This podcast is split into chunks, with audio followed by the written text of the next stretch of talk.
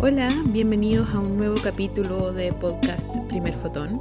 En esta ocasión les quiero contar una noticia que es un poco distinta a las que suelo comentar aquí, pero que me parece muy importante, es un problema que me parece muy importante visibilizar, en especial porque este es el capítulo que corresponde al mes de marzo, en el cual se conmemora el Día Internacional de la Mujer y se denomina el Mes Internacional de la Historia de la Mujer.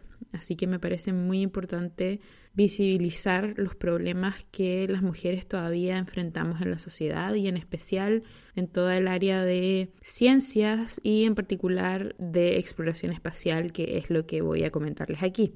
Para el día 29 de marzo, la NASA había organizado una caminata espacial en la Estación Espacial Internacional que iba a ser histórica porque Después de 214 caminatas espaciales que han ocurrido desde que la Estación Espacial Internacional se puso en órbita, esta iba a ser la primera vez que dos mujeres harían una caminata espacial. Las astronautas Anne McClain y Christina Koch saldrían juntas de la estación y realizarían un cambio de baterías en una de las fuentes de poder de la estación. Así que había mucha expectación, todo el mundo de la exploración espacial y, quienes seguimos estos temas estábamos muy contentos por este hecho que, en mi opinión, marcaría una gran diferencia en cómo las mujeres estamos participando cada vez más de la exploración espacial y de las ciencias y del mundo en general y esto se está reconociendo. Sin embargo, quedamos todos un poco desilusionados porque unos pocos días antes de la fecha propuesta para esta caminata espacial, la NASA anunció en un comunicado de prensa que esta se tendría que cancelar.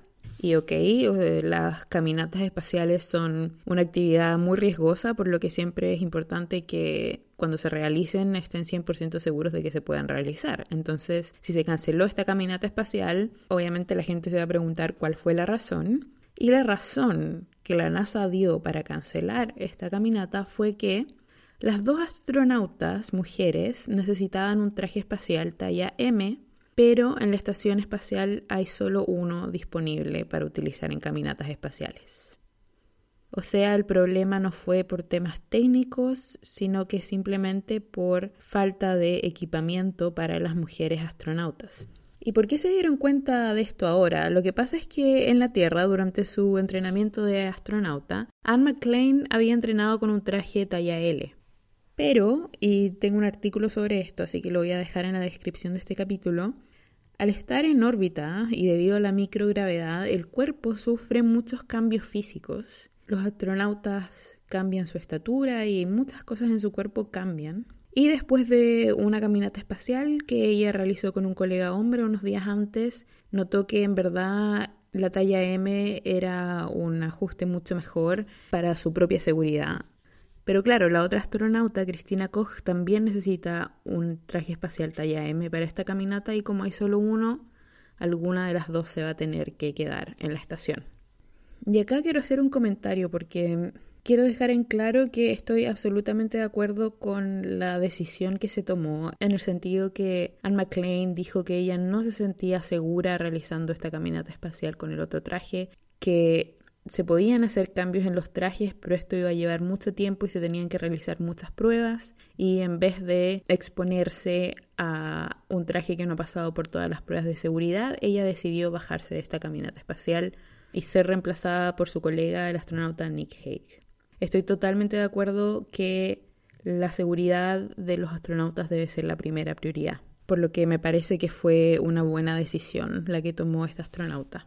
Sin embargo, la razón por la que esta noticia llamó mi atención y ha llamado la atención de muchos medios en los últimos días es que nos muestra cómo la NASA no se ha actualizado y cómo todavía los resabios de varias décadas atrás, cuando las mujeres no se consideraban en este tipo de cosas, siguen afectando a las mujeres en el día de hoy.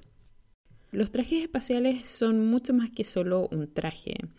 Son realmente pequeñas naves espaciales en sí mismos que están diseñados para mantener a los astronautas seguros en el ambiente del espacio y, por supuesto, para que puedan realizar sus labores de mantenimiento de la estación espacial de la mejor manera posible. Y llevar la talla incorrecta de traje espacial puede llevar a muchas complicaciones. Por ejemplo, estos trajes son rígidos, por lo que si los codos y las rodillas de un astronauta no están perfectamente alineados con las flexiones del traje, el astronauta no podría mover ni sus brazos ni sus piernas. Además, si el traje le queda grande a un astronauta, recordemos que estamos hablando del espacio, la gravedad es mínima, los astronautas están flotando dentro de los trajes, por lo que si alguien está usando un traje espacial que le queda grande, se ve comprometida la visión del astronauta y, por supuesto, las maniobras que tiene que realizar en la estación. Y para contarles un poco de la historia de cómo se llega a este punto en que tenemos dos astronautas mujeres en la Estación Espacial Internacional, y no pueden salir las dos al mismo tiempo. Los trajes espaciales que se usan hoy en día fueron diseñados y construidos en los años 70, donde por supuesto no se consideraba a las mujeres como una parte importante de los astronautas.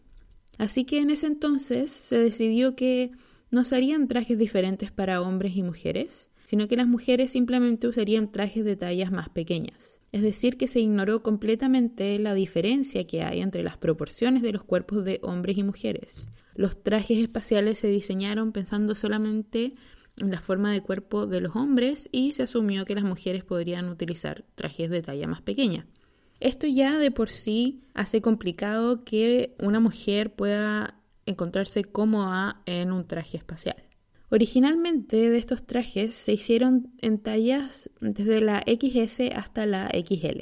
Esto fue en los años 70. En los años 90 hubo un pequeño rediseño, hubo una reconstrucción, se hicieron trajes nuevos, pero por cortes de presupuesto la NASA tuvo que sacar algunas tallas, no hacer el rango completo de tallas de traje espacial, y las que sacaron fueron la XS, S y XL. A los pocos años volvieron a producir los trajes XL porque habían astronautas hombres que lo necesitaban, pero los trajes de talla XS y S hasta el día de hoy no se construyen. Y esto ha impedido que varias astronautas mujeres hagan caminatas espaciales. Les voy a dejar un artículo también en la descripción de este capítulo donde habla una astronauta que es muy bajita y que no puede realizar una caminata espacial porque simplemente ningún traje le calza de manera correcta. Y también cuenta la historia de otras astronautas mujeres que han tenido que quedarse dentro de la estación espacial realizando la labor de guiar a los astronautas que están afuera porque no pueden utilizar los trajes, no es seguro para ellas utilizar los trajes que están disponibles. Así que más que solo contar esta noticia y bueno, quedar con la esperanza de que pronto podamos tener una caminata espacial con dos astronautas mujeres. Quiero hacer el comentario de que me parece muy necesario que las cosas cambien con los tiempos. Por supuesto que construir un traje espacial es una inversión enorme, cuesta millones de dólares, pero cada vez hay más mujeres astronautas. En la Tierra las cosas están cambiando, cada vez hay más mujeres entrenando para ser astronautas y hay más mujeres que están yendo al espacio. Pero mientras en el espacio no se actualicen las cosas, las mujeres seguirán estando en desventaja en temas de exploración espacial.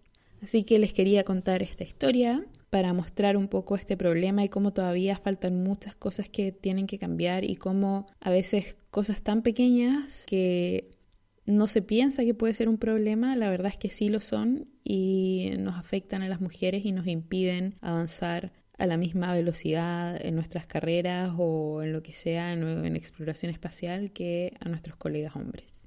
Muchas gracias por escuchar este capítulo. Los invito como siempre a visitarme en primerfoton.cl, a seguirme en redes sociales, en Facebook como primerfotonblog y en Twitter como arroba blog donde como siempre estoy compartiendo eventos astronómicos observables a simple vista y pasos de la Estación Espacial Internacional. No se olviden de saludar a estas dos mujeres que están adentro y también a todos los astronautas que van ahí cuando la vean pasar. Y pronto les traeré un nuevo capítulo de este podcast.